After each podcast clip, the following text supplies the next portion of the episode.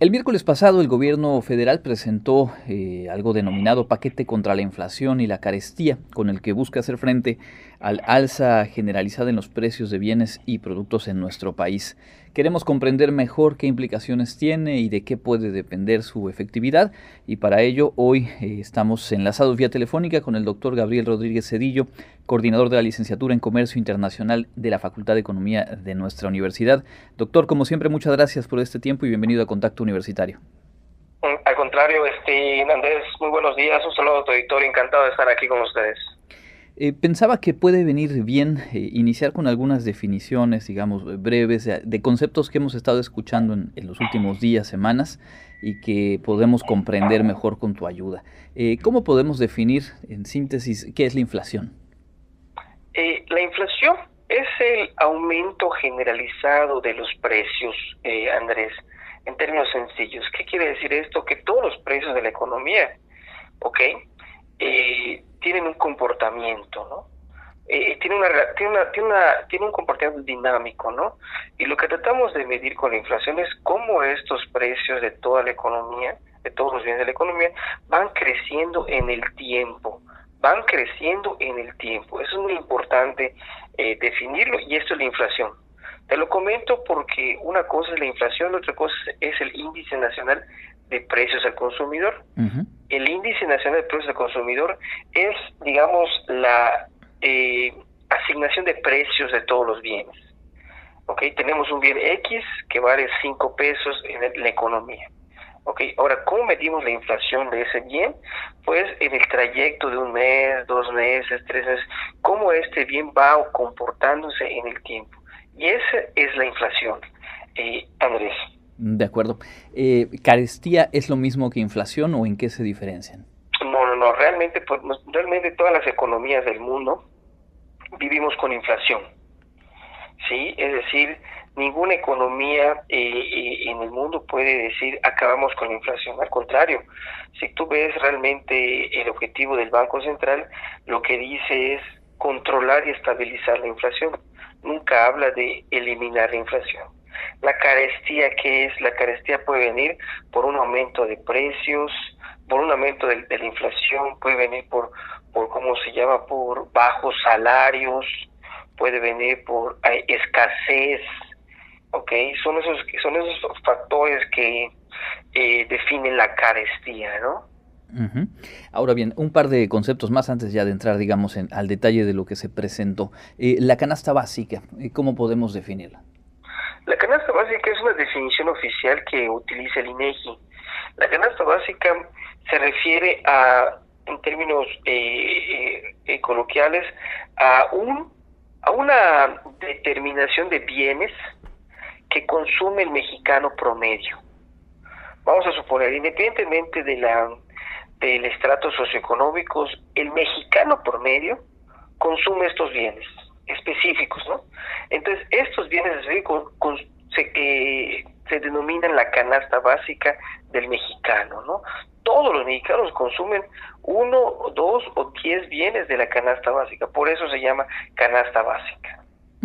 Y entiendo, sirve como un indicador justamente para hacer un seguimiento de lo que estamos hablando y de lo que es tema hoy, ¿no? Cómo se comportan los precios y en qué momentos puede haber un, crecimiento de la inflación o eventualmente eh, la propia carestía, ¿no? Eh, ¿Qué es el control de precios?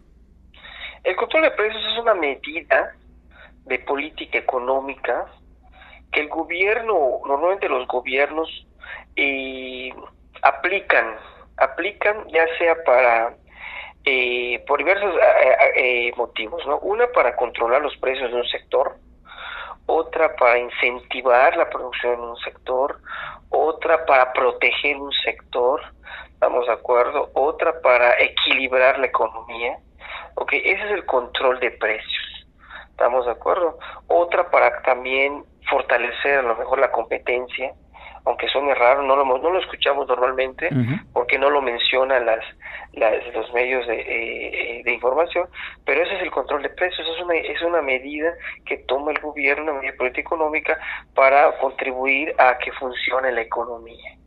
¿Ok? Eso hace. ¿Esto ocurre hoy por hoy en, en el tema de, del gas LP, por ejemplo? ¿Es, es, es así?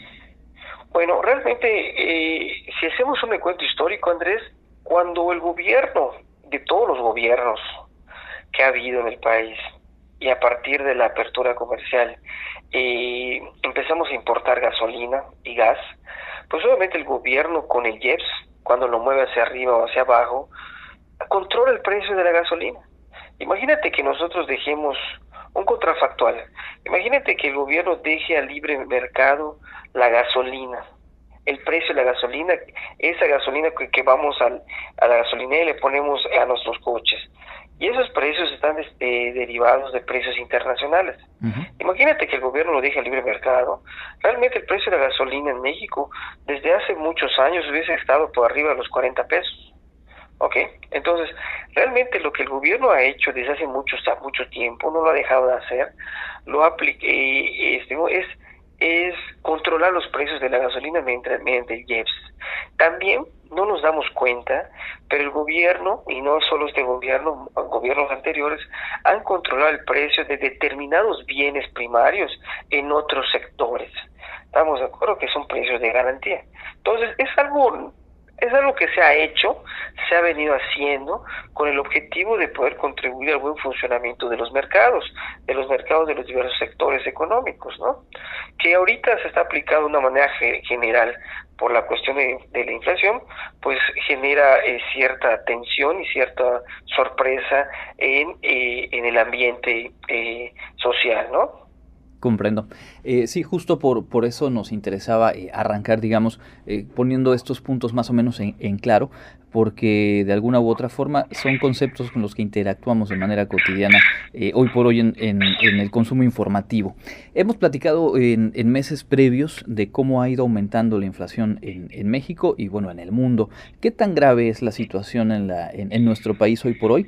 Y, es eso lo que motiva, digamos, este plan y estas acciones que se anunciaron, en los que por ahí decían en la presentación del miércoles, esto podría llegar al 10-12% de inflación si no se toman medidas a este punto.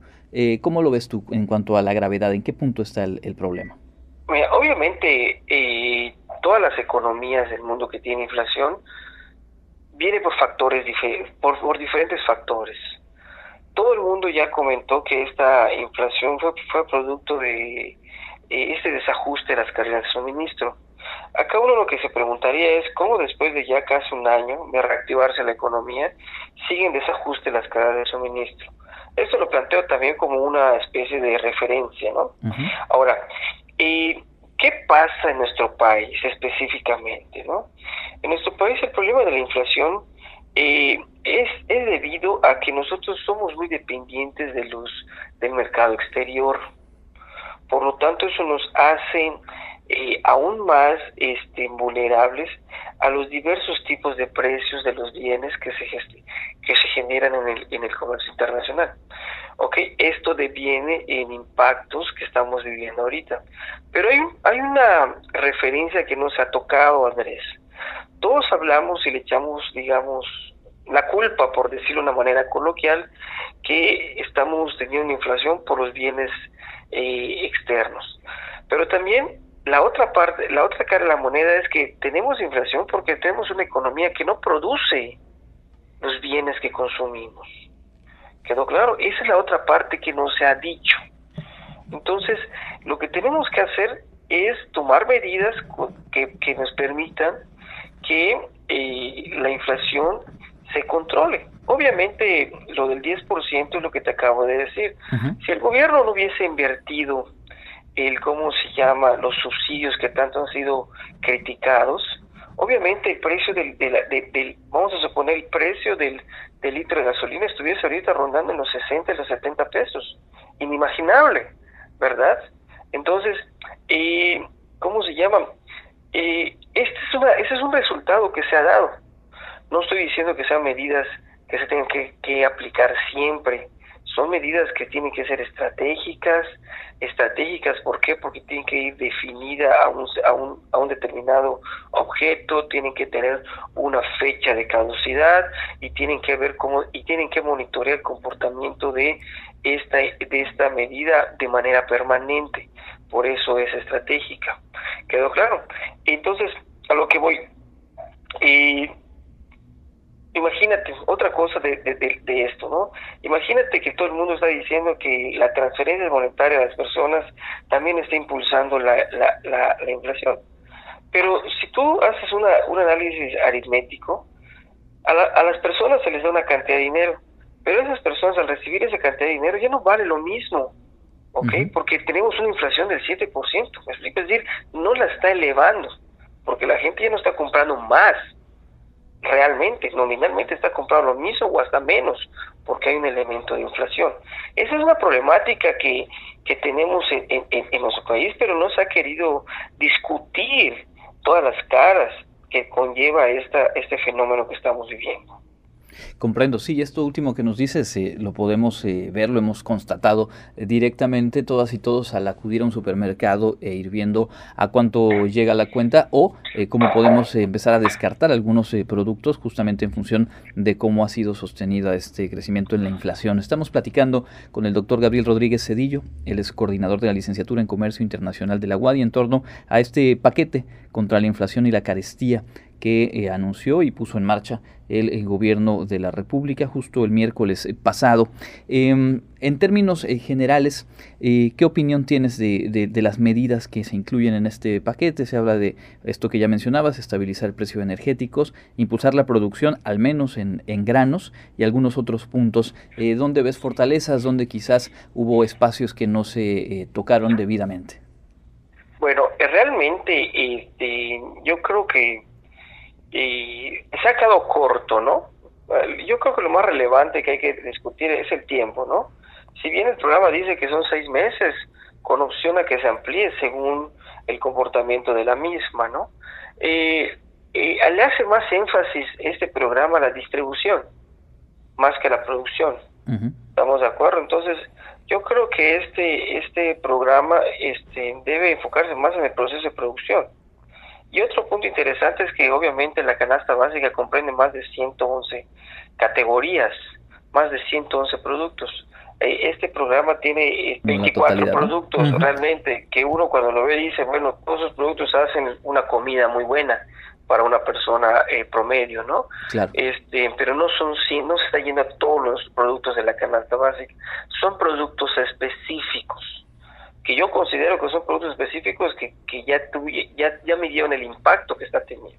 Que claro, es decir, no es un control de precios de los 60, los 70, los 80. Las condiciones son diferentes. ¿Ok? La inflación es diferente. ¿Ok? Eh, las dinámicas económicas son diferentes. Entonces, eh, digamos, yo creo que fue puntual más que decir fue una política de control de precios que va, que va a generar distorsiones en toda la economía y puede crear mercados negros, puede crear, eh, ¿cómo se llama?, eh, escasez de producción, puede generar salida de capitales. Yo creo que más que nada está muy focalizado este, digamos, esta medida de control de precios. Acá no se tocan salarios, vamos de acuerdo, acaso se está tocando ciertos productos y se está enfocando mucho a la parte de la, distribución y comercialización, muy poco la parte de producción. Estamos de acuerdo que es muy importante, yo creo que ese, digamos, es lo más rescatable y creo que quedó corto en la parte de producción de este programa PASIC, ¿no? Es decir, que justo en eso es donde haría, haría falta, echaríamos en falta un impulso eh, pues muy, muy amplio a la producción, por lo pronto, de, alimentos, de bienes y servicios, justo por lo que nos mencionabas. Hay una muy alta dependencia de nuestro país a lo largo de, ya varias décadas y por ahí hay una de las llaves que no, se está eh, pues echando a andar. Hablando de, de consumidores, ¿Qué es lo que deberíamos apreciar en los próximos días, semanas, a partir de eh, la efectividad o no de, este conjunto de, medidas? Bueno, realmente eh, vienen días que pueden, vienen días que, que este, en los cuales se puede ir aumentando la inflación, ¿no? La inflación tiene rezagos. Ok, ahorita no todos los, no todos los bienes han subido sus precios ¿ok? Y en los próximos días esto va a aumentar.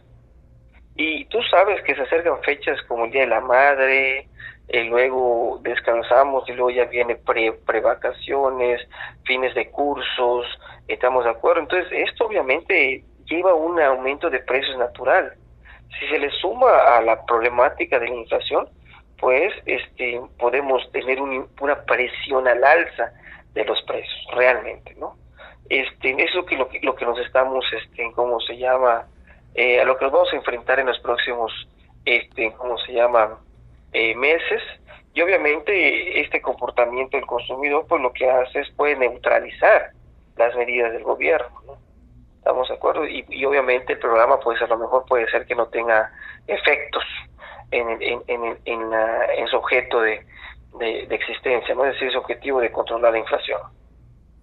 Comprendo. Eh, recordaba que justo la semana pasada, previo a que se presentara este conjunto de medidas, aquí en el noticiero revisábamos una nota publicada por el Universal, eh, donde hacían eh, el recuento de un estudio realizado por alguna institución académica en el centro del país en torno a cuánto incrementan los precios, por ejemplo, de producción del campo a partir de eh, las fases o los intermediarios y habían porcentajes de hasta seis veces el precio que se le paga al productor y que finalmente llega al precio de, consumo. ¿Hay algo que se pudiera hacer desde la estructura gubernamental para esto que, digamos, de sentido común muchas veces sabemos o suponemos que ocurren, cómo se van encareciendo los productos a partir de esta cadena justo de distribución? Mira, los productos primarios tienen un, tienen un problema natural, que como son productos primarios y productos de eh, perecederos, normalmente su cadena de distribución es larga y es muy cara. ¿Estamos de acuerdo? Realmente, eh, cuando se quiere invertir en la producción primaria, el gobierno debe tener una infraestructura que permita fortalecer al productor primario, ¿no? No es como un bien tangible, ¿ok? Que lo puedes producir, lo puedes dejar en un tiempo guardado y hasta que haya mercado, y bueno, y si bajan los precios y jugar con los precios, ¿no? El producto primario siempre es muy sensible a estos, a estas dinámicas, ¿no? pero también lo hace sensible a que tiene una cadena muy amplia de intermediarios, sobre todo que eh, no tiene una, una, una estructura de, lo, de, logística y distribución muy afinada, ¿no? Ese es el problema que tienen los bienes privados, pero son muy sensibles a estos, a estos vaivenes, ¿no? Entiendo. Eh, para cerrar y, agradeciendo de nueva cuenta este tiempo y dejando abierto eh, el canal de comunicación contigo para seguir eh, pues comprendiendo de mejor manera lo que ocurre en la economía del país, te preguntaría cuáles cuáles son algunas recomendaciones generales, digamos, para la economía doméstica en medio de esto. Lo hemos hablado en otros momentos, pero es que justo la tendencia ha seguido al alza y creo que vale la pena reiterar o ampliar algunos de los apuntes que nos has hecho en otras ocasiones. Claro, claro, realmente. Y pensamos que el propio consumidor está teniendo, está, está impulsando, el consumidor de clase media y clase alta es el que, es el que impulsa la inflación, ¿no? Eh, ¿Por qué? Porque sigue gastando como si no hubiese mañana, sigue pensando en eh, el consumo de, del próximo bien, ¿ok? Y bueno, no nos damos cuenta que esto pues impacta en muchos en muchos sectores también, ¿no? Una decisión económica de compra impacta en varias en varios sectores, ¿no? Yo creo que tenemos que aprender a consumir. Realmente tenemos que aprender a consumir. No hay de otra. El consumo no se detiene. La producción se puede detener, pero el consumo no. Pero claro, una persona no puede dejar de, de comer tres, cuatro, seis, cinco semanas, ¿no? Por eso el consumo siempre está presente. Pero tenemos que aprender a consumir lo más importante, lo prioritario. Eso es lo que tenemos que hacer. También el consumidor juega un papel muy importante en el control de la inflación. Bien, pues habrá que revisar. Lo hemos hecho ya en función de ajustar el gasto eh, a los precios que han ido subiendo, pero probablemente nos falta esta siguiente reflexión que va más a fondo y que seguramente modifica hábitos más profundos, que es a lo que tú nos invitas a poder eh, priorizar no solo en términos del bolsillo, sino tomar un poco conciencia del impacto que pueden tener las decisiones de compra individuales en, esta problemática que, nos toca enfrentar a todas y todos. Únicamente y para no quedarme con, con una inquietud que me, surgía ahora que me hablabas del ejemplo de cuánto podrían haber subido el precio de gasolinas sin una acción sobre el IEPS. Eh, ¿Serías equiparable a lo que hemos sabido por notas informativas en el precio de gas y energéticos en España, por ejemplo, que sabemos que las cuentas han ido creciendo eh, de manera exponencial? Totalmente, Totalmente. Claro. Eh, imagínate, te voy a poner un, dato. Y en las empresas, eh, la, la, el proveer este tipo de energía, específicamente en España, que es, una, es, un, es un país que le doy seguimiento, y lo hacen todas las empresas, son empresas privadas. Y tú tienes que poner a pensar como empresario privado, ¿ok? Como empresario primario privado, para que no baje tu margen de ganancia, ¿qué tienes que hacer? Pues subir el precio. Claro. Pero claro, y si hay una situación de escasez, para que no baje tu margen de ganancia y no pierdas, pues ¿qué tienes que hacer? Subir el precio. Entonces es lo que pudo haber sucedido. ¿Quedó claro? Obviamente en este caso el gobierno tiene todavía el monopolio de la, de la, de la producción y la compra de gasolina, ¿no? Y de gas. ¿Ok? Por eso logra mantenerlo y además a través de esas medidas redistributivas como los subsidios, ¿no? ¿Eh? Pero imagínate en una situación de privatización total, ¿eh? el gobierno pues obviamente eh, sería un, barril sin fondo porque eh, las empresas lo subirían para que no bajen su margen de ganancia porque irían en, relación directa o el mismo, el mismo sentido que, la inflación y el gobierno estuviese subsidiando, subsidiando, subsidiando y eso nos acabaría. Exactamente. Es lo que tú, lo que tú bien comentas.